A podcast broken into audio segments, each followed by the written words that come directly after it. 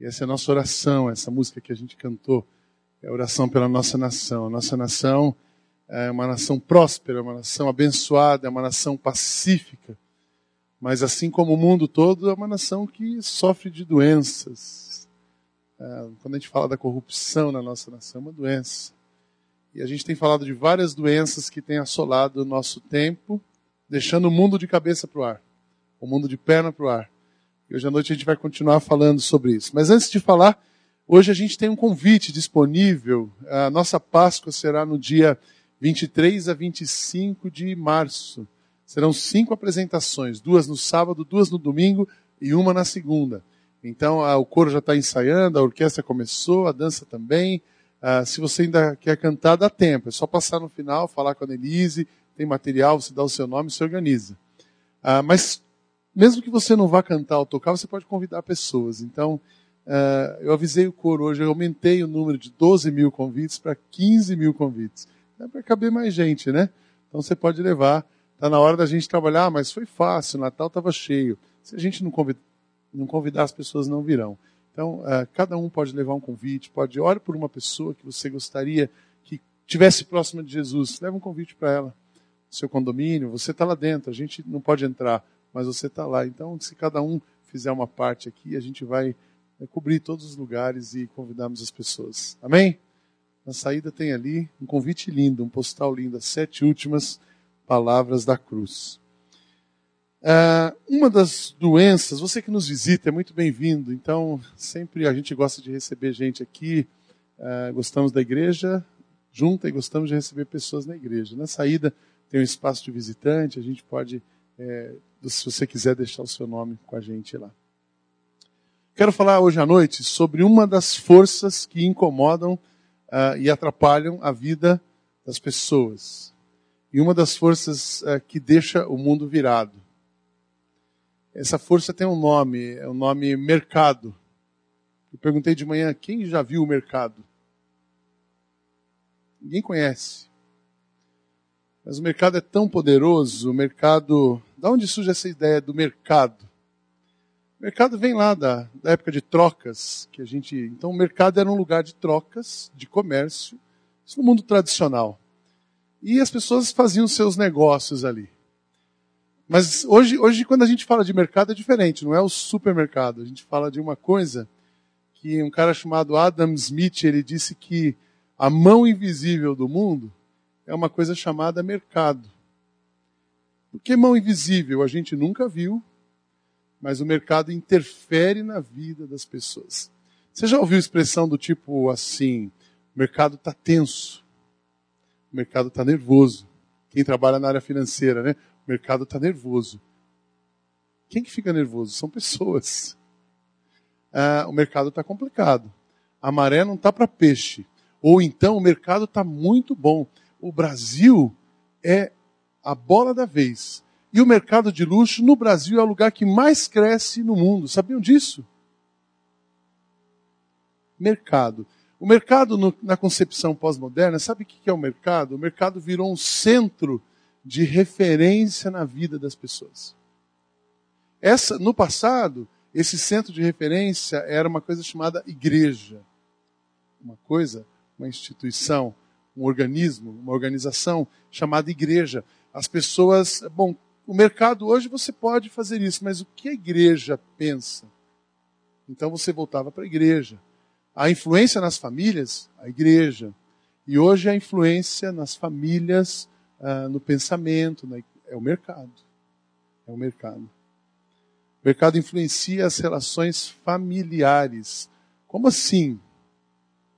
Eu, quando fui estudar, ouvi algumas coisas sobre isso, fui estudar para essa mensagem, eu disse, gente, eu nunca tinha pensado nisso, mas é verdade. Todos nós somos influenciados pelo mercado, sem conhecer o bendito mercado, sem nunca ter visto o mercado.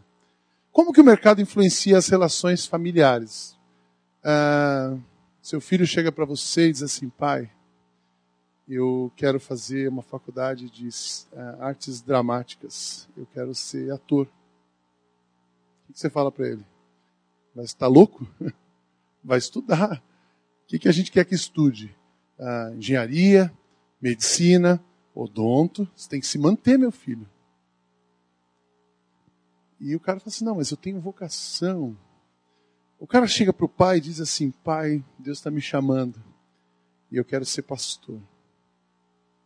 Ela fala assim: primeiro você vai virar gente, depois você vira pastor.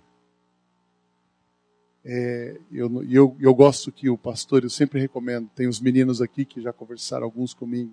Quero fazer pastor, tenho, quero ser pastor, tenho um chamado. Ótimo. Vamos fazer uma faculdade secular, mas não por causa do mercado, para ter experiência, para entender a vida como ela é. Você vai trabalhar um pouco, porque igreja, é, igreja não é aquele negócio que você fica o dia inteiro aqui orando e a coisa vai caindo do céu. Não é assim. Então, para ter uma noção da vida real, eu recomendo que um pastor na pós-modernidade tenha uma experiência secular. Então, não é isso que eu estou dizendo, mas a gente diz assim, não. É, eu não quero que. A última coisa que eu quero é que meu filho seja pastor. A gente brinca, brincava no seminário, que pastor é muito interessante, que você não faz uma faculdade, você faz um seminário, um seminário. Depois você não tem trabalho, você tem um ministério. Depois você não tem salário, você tem sustento.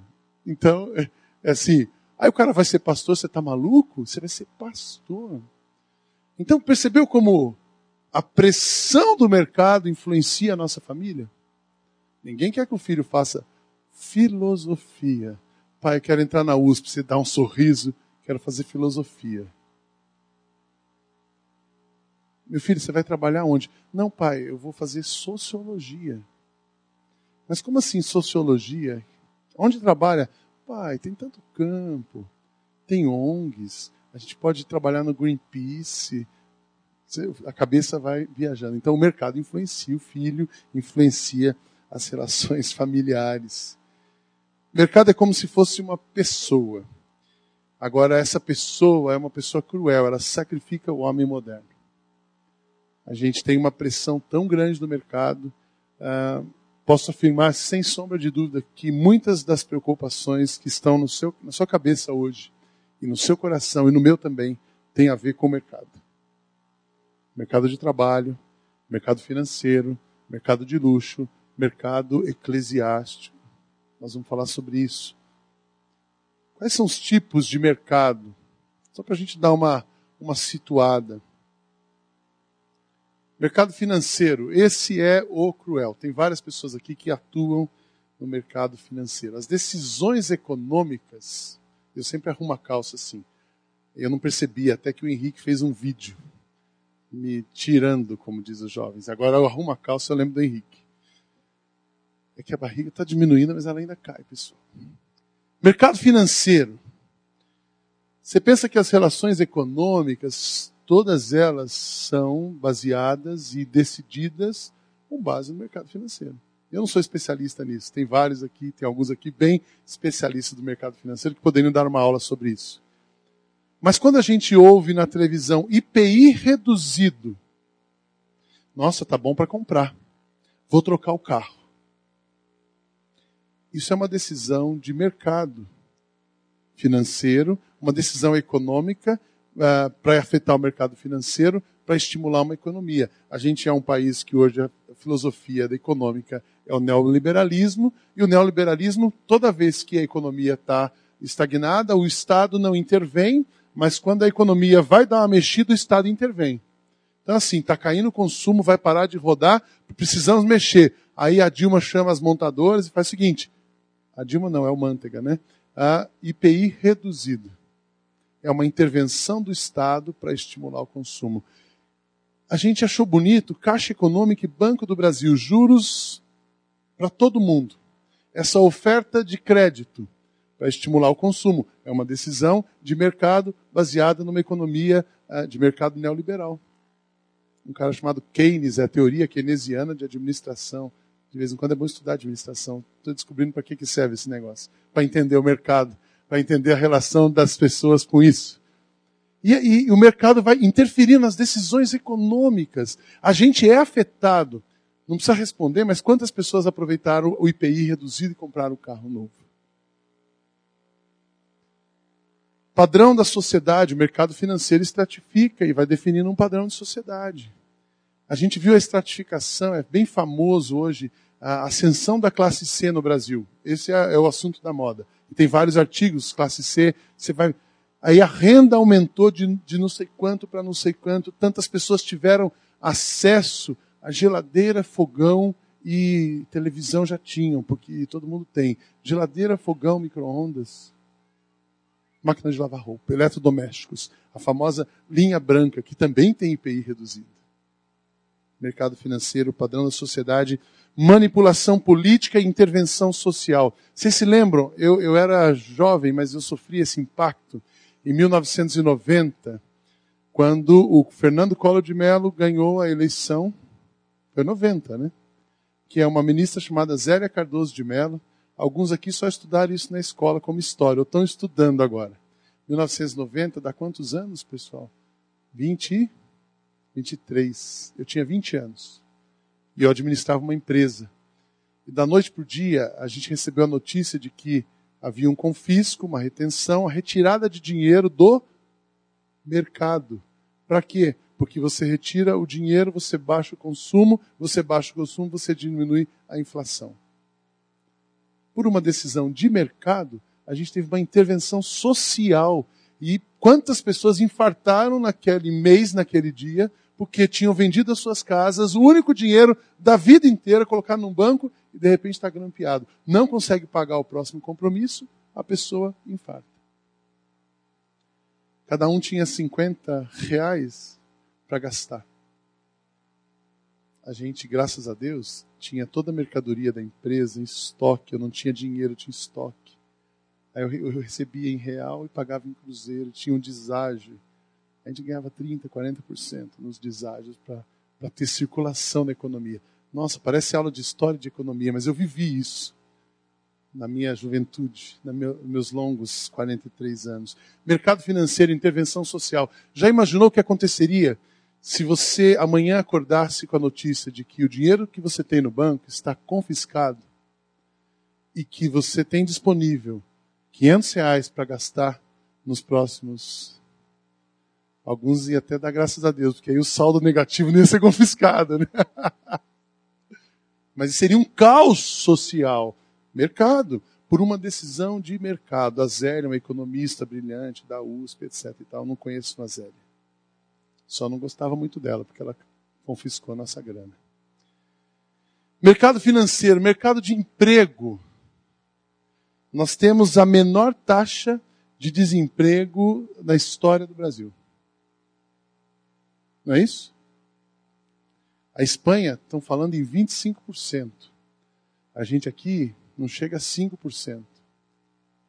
Então, puxa, o Brasil está bem. Mas por que, que as pessoas estão com algumas dificuldades de conseguir emprego? Porque a mão de obra é especializada. Mas por que, o que, que é uma mão de obra especializada? Ah, você tem que fazer faculdade. Aí depois da faculdade, você precisa fazer MBA. Aí você precisa falar uma segunda língua. Gente, quem fez faculdade, fala MBA e fala segunda língua, está desatualizado. Aí você ouve, porque não atende à demanda do mercado. Eu lembro quando a Marina, desculpa citar você, Marina, sem, ter conversado antes, agora é assim lá em casa, estou bem enquadrado. Eu lembro quando a Marina voltou de viagem, ela estava no último ano da administração e ela voltou, ela foi fazer, a gente sempre tem que falar uma segunda língua bem, você não falar inglês, eu tinha um professor na faculdade que ele dizia: quem não fala inglês e não mexe no computador é quase analfabeto para o mundo pós-moderno. Então, manda a filha para fora, vai estudar, tem que ter uma experiência internacional. E a Marina voltou de Londres, depois de sete meses em Londres, inglês fluente, universidade boa, e ela foi para o mercado. E eu lembro que ela voltava assim, desanimada. Pai, foi eliminando, chegou em cinco numa empresa mas assim, acho que não vai rolar, porque a menina, que eu fiquei conversando com ela na entrevista lá, ela além do inglês, ela falava alemão. Então você para conseguir um estágio de mil reais por mês, você tem, você fala inglês, você fala espanhol, você fala português, você estudou fora, você tem experiência internacional, mas tem alguém do seu lado com 20 anos, 21 anos, que já fala alemão, já não sei o quê. É uma exigência do mercado. Mercado de emprego. Tem um cara chamado Minarelli, e quem já passou por outplacement já conhece, já ouviu falar desse sujeito. ele tem uma definição: estímulo à competição. O mercado de emprego é um estímulo à competição. Ele classifica as pessoas pelo padrão de inteligência mercadológica. Já ouviu falar nisso? Inteligência mercadológica. O que é inteligência mercadológica? É a pessoa que tem a capacidade de identificar oportunidades, de desenvolver serviços adequados e vendê-los para satisfazer as necessidades dos clientes, gerando trabalho e rendimento para as pessoas. Na verdade, o mercado diz o seguinte: vai ter emprego quem tiver condição de gerar renda, receita, for criativo, inventar. E aí? Aí você fica pirado. Mas é o mercado, gente. Nós não temos como ignorar essa realidade. Ela existe, ela afeta todo mundo, o mercado do emprego. Tem um outro mercado, mercado de luxo. Eu já, eu, daqui a pouco eu já entro no texto bíblico. Estava assim, pô, vim aqui para ouvir a Bíblia, estou tendo uma aula de economia e de marketing. Não, mercado de luxo. É uma definição do mercado de luxo. O luxo é sempre caro e raro. O que é luxo? Não é uma coisa boa. É boa também, tem que ser boa mas é alguma coisa que é caro e raro, vinculado a alguma grife que confira prestígio e glamour. Se muita gente tiver, deixa de ser luxo. É interessante que o Brasil vem crescendo isso. Eu falo para as minhas filhas o seguinte: quando eu era criança, minha mãe nós éramos quatro na época, e ela fazia o seguinte: quando que a gente comprava roupa? No mês do aniversário e no Natal. Então, no, São José era uma grande cidade que tinha três lojas. Né? São José naquela época só tinha três lojas para você comprar roupa. E aí ela falava o seguinte: mês do aniversário ela levava a gente numa loja. E a gente podia escolher o que a gente queria. E naquela loja vendia o uniforme da escola que eu estudava era um agasalho de três listas assim. Que marca que é essa? Adidas. O uniforme da escola era agasalho de três listas Quixute, lembra do Quixute, Joel? Você deve ter jogado bola de Quixute. Eu também. Quixute, agasalho de três listas e pronto. E domingo a gente ia na igreja com uma eu usava muito camiseta polo. Uma camiseta polo que tinha um jacaré assim no bolso. E eu sempre usei essa roupa e eu nunca soube que isso era uma grife. Tá bom, mas por que, que virou uma grife? Porque é raro, poucas pessoas podem ter. Uma camiseta polo no Brasil dessa custa 270 reais, então é luxo. Aí eu fui, você vai num país aqui do lado, você vai no Chile, tem Lacoste a 80 reais. Por que, que lá é barato e aqui é caro? Porque as pessoas, aí eu conversando com algumas pessoas, a pessoa que tem dinheiro lá, ela não usa mais grife. Porque a grife identifica quem tem dinheiro. E tudo que uma pessoa que tem dinheiro não quer ser identificado. Então não usa. Então, os ricos chilenos não usam grife, eles usam roupa normal, igual a gente. Assim. Mas a gente brasileiro, o mercado de luxo, começou as grifes. Tem gente que há. É, o cara não usa uma camiseta, ele é um outdoor. Né, Gris? Você olha assim, não é que a Gris é um outdoor, a Gris sempre fala disso comigo, né? Você olha a camisa do cara, você vê primeiro a grife, depois o cara mercado de luxo, a busca por qualidade com exclusividade. Aonde está o mercado de luxo? Ah, mas eu não uso roupa de marca e tal, beleza. Roupas, bancos. Você é Van Gogh. Você é premium. Já viu esse negócio? Não é premium, gente. Premium é, é premium. E aí você chega no banco, eles veem você assim. Eu falo o seguinte: é, eu tenho alma de rico e bolso de pobre, né? Então a Kátia fala que ela, o pessoal olha para ela, não vê, mas olha, me acha assim grande tal, esse cara deve ter dinheiro. Então se eu chego numa loja, pois não, senhor e tal, o cara, se eu dou um cheque, não pede meu telefone nada. Ela dá um cheque, manda marcar o RG, CPF, um cheque, assina. Ela sempre fala assim, eu tenho que fazer compra com você. Mas você chega no banco, ainda bem que eu tenho uma gerente maravilhosa, que ela é da igreja aqui, né, no banco. Ela já, ali é outro papo, né, Cris? Mas você chega no banco, o senhor é Van Gogh? Tem um caixa exclusivo, mas não tem ninguém no caixa aqui embaixo. Eu vou aqui mesmo, filho. Porque o caixa Van Gogh, o cliente prêmio, você tem caixa exclusivo no banco. E tem um número que o banco. Você tem que ter um valor aplicado lá para ter, ter esse nome. Serviços, educação, cursinho prêmio. Tem um cursinho no Brasil chamado Integraus, na, Integraus, ou Intergraus. Nada contra quem está estudando lá. Mas é o seguinte, o cara precisa passar em medicina, ali é só, é um cursinho premium. O cara paga uma fortuna para estudar lá. Agora, se o cara não estudar, gente, ele não vai passar no vestibular do mesmo jeito. Eu descobri que o ângulo agora tem o ângulo premium. É para um mercado, uma fatia do mercado. Sabe quanto custa uma mensalidade num cursinho do ângulo premium? Quase 3 mil reais. Passa logo na medicina particular e vai lá pagando que dá mais certo. O cara vai ficar pagando cursinho. Banco, serviço, educação, saúde. Saúde.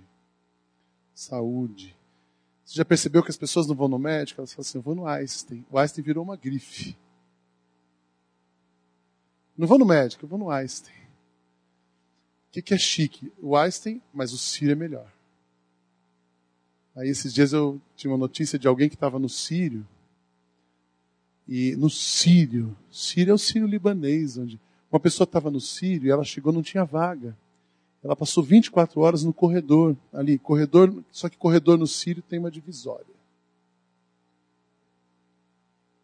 E o acompanhante não fica de pé, ele fica sentado numa cadeira dentro daquele biombo. Serviços, saúde, prêmio, e a gente paga uma fortuna. Graças a Deus que tem os hospitais, porque se a gente dependesse da saúde pública seria terrível. Né? Ainda bem, o meu convêniozinho é a milzinha aqui, que é o mais perto, pelo menos se infartar, está perto, pega o helicóptero e vai, né? Mas ainda tem gente que vai na mil falar e a mil está aparecendo INSS. Não sabe o que, que é o SUS. Vai fazer capelania, nós vamos para o SUS, vai na capelania do SUS. Eu tive lá no hospital do servidor, que é um SUS melhorado. E ali a gente vê, nossa, eu espero que nunca ninguém passe por aquele lugar. Que pena daquelas pessoas serviços prêmio. E tem o mercado eclesiástico. Deixa eu dar uma acelerada aqui.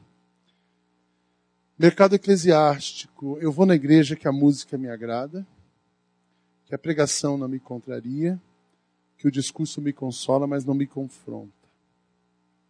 Eu tenho personal trainer, eu tenho personal doctor e eu tenho um personal pastor. O que é o personal pastor? Ele, eu, eu chamo e ele vai. Eu caminhei uma vez com um grupo, três, um grupo, fiquei três anos e meio com esse grupo. Eu tenho paciência, eu acho que eu escuto às vezes até bobagem demais, mas eu tenho paciência. O Fernando foi, eu falei, Fernando, vamos para esse grupo comigo, você vai ser meu estagiário lá, para a gente experimentar algumas coisas. E era um grupo de pessoas, cheio de dinheiro, e a gente foi trabalhar com aquele pessoal.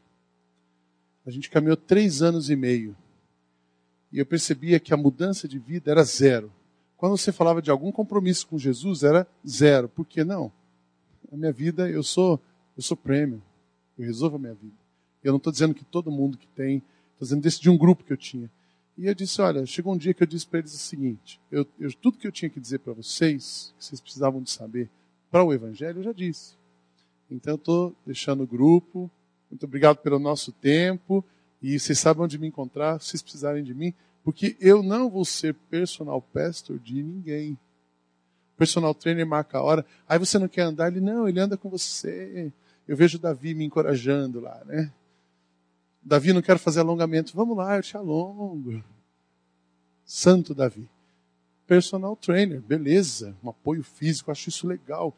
Mas igreja, personal pastor, ambientes diferenciados tem que ter o almoço dos líderes e é no outro lugar, e não é no mesmo. E líderes isolados, a gente não tem acesso à casa das pessoas, ou, claro, eu não estou falando de todo mundo precisa ter privacidade, todo mundo precisa ter uh, o seu ambiente, mas não, esse aqui é intocável. A gente não fala com o Fernando, porque eu conheço igreja que o pastor tem uma sala do lado assim do púlpito, e para você entrar lá, estou falando de igreja batista, para você entrar lá, tem um leitor óptico. Então não é qualquer pessoa que pode entrar na sala do pastor. Aí é, você entra na sala do pastor e o pastor termina o culto, ele já sai por aquela sala e dali ele já vai embora. Porque imagina se a gente vai chegar perto das pessoas. Isso é o mercado eclesiástico. E tem igreja boa igual a nossa também. Pode relaxar. Como que a gente convive com isso? Mercado financeiro, mercado de luxo, mercado eclesiástico, o mercado do emprego. É... Eu tenho aprendido algumas coisas, eu quero dividir com vocês. Antes disso, tem um versículo que eu queria ler para vocês. João, deixa eu entrar. Vou pedir para colocar aí. Você tem? João 17, verso 15. João 17, 15. Palavra de Jesus. Não rogo que os tires do mundo, mas que os proteja do maligno. Você pode ler comigo? Não rogo que os tires do mundo, mas que os proteja do maligno. Na versão antiga, não peço que os tires do mundo, mas que os livres do mal. Como que a gente reage a, a essa pressão do mercado? A cada vez eu tenho percebido o seguinte: o caminho que Jesus nos deu é o amor. Nós precisamos amar pessoas, precisamos amar a igreja, precisamos amar a profissão, precisamos amar o trabalho, precisamos amar o próximo, porque senão a gente não consegue conviver com nada disso. Por que, que a gente tem que amar? O amor é dado por Jesus. E o mercado é fabricado por homens. É o sistema. O sistema mundo fabricou o mercado. Não tem como a gente conviver. E o meu discurso não é para a gente, ah, agora todo mundo rasga a roupa de grife que tem. Não é isso. Você agora não vai, é, não tenha mais cheque especial e nem, nem aceite ser prêmio no seu banco. Não é isso. Eu não sou socialista e não sou piegas e não sou ignorante a esse ponto de dizer que não é assim. Mas a gente precisa, nós vamos conviver com isso, mas como nós vamos reagir a isso? E aí eu coloco algumas coisas para nós nessa noite. Primeira coisa, se você tiver no esboço e quiser completar, diga não à lógica do mercado. Tem uma lógica, mas diga não à lógica do mercado. Como que a gente diz não à lógica do mercado? Pensando como Jesus. Como Jesus reagiria se ele estivesse nessa situação? Como Jesus reagiria diante de tal comportamento? O que que ele vai fazer? Romanos 12, verso 2. Não sede conformados com este mundo, mas sede transformados pela renovação do vosso entendimento, para que experimenteis qual seja a boa, agradável e perfeita vontade de Deus. Falo de grife, não tem problema a grife, mas tem problema você usar uma roupa de grife e se sentir superior ao outro. Como que a gente diz não à lógica de mercado? O mercado diz: quem usa tem, quem tem pode, quem pode vai ser tratado diferenciado dos outros. Isso não tem idade, isso pega às vezes os adolescentes da igreja. Nós tivemos uma experiência é, com a Ana. Hoje eu só estou falando da família, eu apanho em casa. Numa reunião de líderes de adolescentes, disse assim: olha, tem um grupo que fica só nas grifes. E eles ficam se isolando e discriminando os outros. Eu estou ouvindo aquilo. E a Ana Laura está no meio da história. Isso lá atrás. E aí eu disse, beleza, lá em casa eu resolvo. Vamos conversar com esses pais e cada um vai resolver o seu filho. Quem tem que educar o filho é o pai, não é a igreja. Cheguei em casa, a Ana estava dormindo, no dia seguinte, a Ana Laura, está acontecendo isso. Ah, pai, não é bem assim. Falei, se os seus líderes falaram, e eu acredito neles, eu trabalho com eles, é assim. Então eu vou combinar uma coisa com você. Um mês você tem um mês para aprender o que, que é importante. Então, durante um mês, você não vai usar uma roupa de grife sua. Todas estão guardadas. Abercrombie e tal. E aí vai. Quase ela não tinha roupa para usar, porque é barato, não é caro. Comprar fora é barato, não tem nenhum problema. É até mais barato comprar lá do que comprar aqui. Ela emprestava a roupa das meninas para poder sair de casa. Só vai usar, a única grife que você vai usar é uma, o uniforme do Mackenzie. Um mês. Um mês. Mais uma coisa, você vai ficar um mês sem celular, porque eu acho um absurdo uma pessoa se sentir melhor do que a outra porque usa uma grife. Você nunca viu isso em mim, nem na sua mãe, nem nas suas irmãs. Então, um mês. Se um mês não resolver, eu vou pegar todas as suas roupas e vou dar e eu vou em alguma loja bem popular e é ali que você vai se vestir daqui para frente. Resolveu. Diga não à lógica do mercado. Tem pai, o mercado diz o seguinte: compra uma coisa que você não precisa, com dinheiro que você não tem, para mostrar para uma pessoa que você não conhece. Esse é o mercado. Eu de vez em quando busco a filha na escola, a esposa, Aí eu passo vejo uma pessoa assim. Nossa, aquela, aquela boca não é dela. Aquela sobrancelha também não. A maçã do rosto também não. E o resto também não. A pessoa assim, não, é sim, ela comprou, ela pagou, então é. Diga não à lógica do mercado. Não compre uma coisa que você não precise para mostrar para quem você não conhece com dinheiro que você não tem. E não tem nenhum problema com cirurgia plástica. Eu disse para mim que duas cirurgias resolvem o meu caso, uma no rosto e outra no resto. Tá tudo certo. Diga não à lógica de mercado, pense como Jesus. Segundo, encarna o que você crê. A gente crê em Jesus, a gente crê no Evangelho. O Evangelho é simples. O filho do homem não tinha onde reclinar a cabeça. O que significa encarnar o que você crê? Valorizar o que tem valor para Jesus. Quanto mais, irmãos, ocupa a sua mente, seu pensamento, o seu modelo mental. O que nós precisamos é de uma mudança de modelo mental.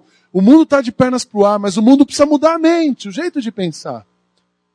Quanto mais, irmãos, tudo que é verdadeiro, tudo que é honesto, tudo que é justo, tudo que é puro, tudo que é amável, tudo que é de boa fama, se há alguma virtude, se há algum louvor, nisso pensai. No mercado financeiro, você vai tem práticas que você pode adotar, você não vai adotar porque você não crê naquilo e talvez você não vai avançar, não tem problema. É melhor ficar onde você está com Jesus do que você avançar e perder as suas convicções.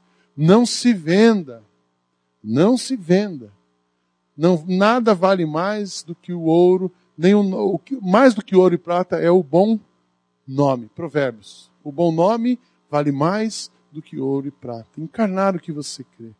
Terceira, terceira maneira da a igreja é a esperança para a reação do mercado.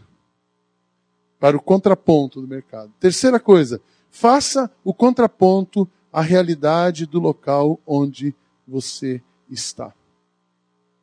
Faça um contraponto da realidade.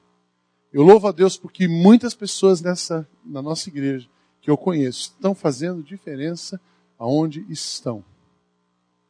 Essa igreja tem ido para alguns lugares, está conversando com algumas pessoas que nós não chegaríamos lá se não fossem vocês. Por quê? Deus colocou você onde você está para você fazer diferença ali. Não para mudar. Não para se acomodar. Não para ser igual. Você já imaginou? A, gente crê o seguinte: Deus vai dar para a gente tudo que a gente precisa para amar. Então, se a gente está recebendo uma coisa, é porque a gente, Deus vai querer usar aquilo para amar. Você já imaginou que a casa que você tem, o lugar que você mora, a profissão que você tem, a escola que você estuda, Deus colocou você ali para quê? Para você ser um instrumento dele naquele lugar. Então, faz um contraponto, não seja xiita, para você não ser chato. Tem muito crente xiita e chato. Aqueles caras que, sabe, legalista. Não, para com isso. Não vamos ser fariseus, mas sinalize o reino. Vocês são, palavras de Jesus, vós, vós sois o sal da terra. Se o sal for insípido, com que se há de salgar? Para nada mais presta, senão para lançar fora e ser pisado pelos homens. Vós sois a luz do mundo. Não se pode esconder uma cidade edificada sobre o monte. Sal e luz. Sal muda o sabor, sal dá vida, sal transforma, sal faz o negócio ter apetite, sal faz algo insípido se tornar agradável. É você, sou eu. Sal, mudar o tempero, uma influência. Deus chamou você para ser uma influência. Nós precisamos ser a influência na lógica de mercado. Deus chamou a gente para ser uma referência. Luz, Sabe onde está escuro? Ninguém consegue encontrar a solução. Apertou você, acendeu Jesus, a luz aparece, todo mundo. Isso, para isso que Deus colocou você onde você está. Quarto, Quarta maneira da gente reagir à lógica de mercado. Rejeite todas as coisas onde você não possa encontrar o cristianismo. Rejeite todas as coisas onde você não possa encontrar o cristianismo. Se você olhar uma coisa e Jesus não está naquele negócio, como diz um amigo meu, vaza, sai fora.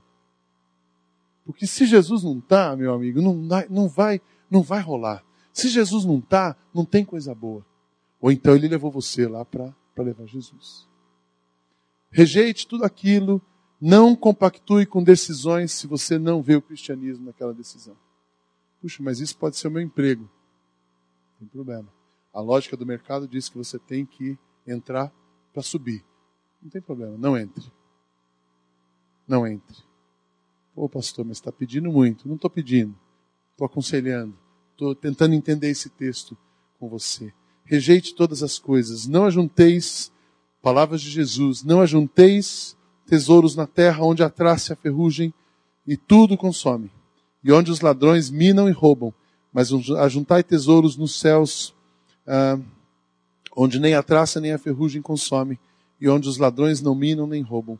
Porque onde estiver o vosso tesouro, aí estará também o vosso coração.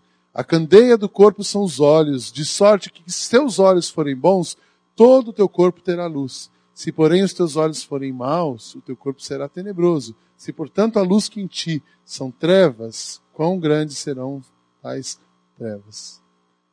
Não acumulem tesouros, olhe o que entra nos seus olhos, e assim vai. Rejeite tudo aquilo que onde você não possa encontrar o cristianismo. E por último, por último, viva com a identidade que você recebeu de Jesus. Se alguém está em Cristo, é nova criatura. Tudo se faz novo para a gente transformar. Tudo se fez novo para a gente interagir com as pessoas. Tudo se fez novo para que as coisas possam ser novas. Vocês foram comprado, comprados por bom preço. Não vos façais servos dos homens. Você foi comprado por um preço impagável, sangue de Cristo. Não vos façais servos do mercado. Não, a gente não precisa. Vai chegar um momento que tudo isso passa e a gente vai para outro lugar. E é ali que é a nossa vida. E aquele outro lugar é a presença de Jesus. Aqueles que creem em Jesus, salvos, reinarão com Ele eternamente. É lá. Se você quiser para onde eu vou, para onde tenha céu, é para lá que eu vou. Não é o sol, é o céu.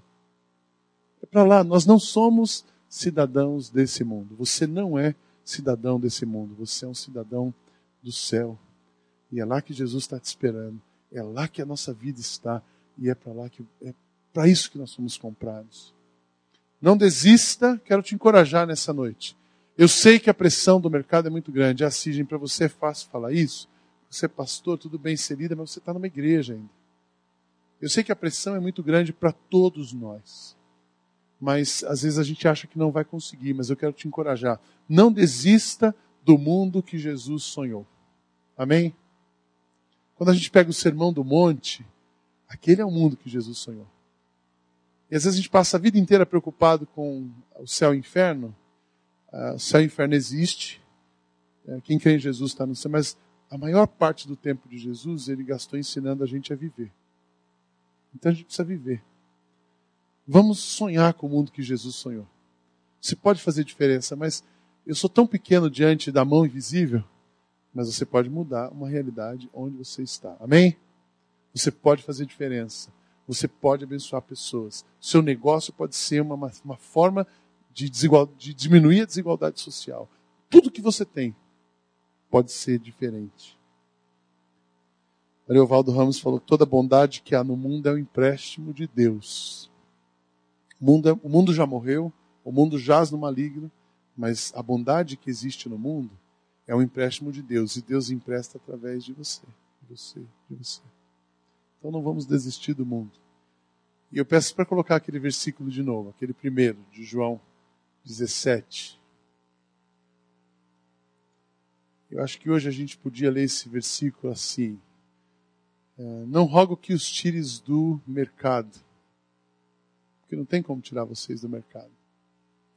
Mas eu peço que proteja vocês do mercado. Essa é minha oração para cada pessoa que está aqui nessa noite. Essa é minha oração para a nossa igreja. Todo mundo faz parte do mercado de trabalho, do mercado financeiro. Amanhã é segunda-feira. Mas eu peço minha oração por vocês, que Jesus não os tire do mercado, mas que proteja cada pessoa aqui do mercado, guardando o seu coração e a sua mente. Amém? Deus abençoe. Vamos fechar os olhos e vamos orar. Senhor, a lógica do mundo é tão contraditória às vezes com o Evangelho. Mas nós cremos que o Evangelho é real, é possível, porque o Senhor nos ensinou a viver assim. Então ajuda-nos, Pai, a termos a tua mente, ajuda-nos a obedecer o teu mandamento, a contrapor, a vivermos de uma maneira diferente. Nós podemos viver de uma maneira diferente. A gente pode ser como o Senhor quer que a gente seja. Então, quero orar por cada pessoa, por mim, que a tua mão nos proteja, que o Senhor nos livre de todas as pressões, ou que nos dê inteligência, sabedoria, discernimento espiritual para lidarmos com todas elas. É minha oração, pedindo a tua bênção sobre nós. Em nome de Jesus. Amém, Senhor.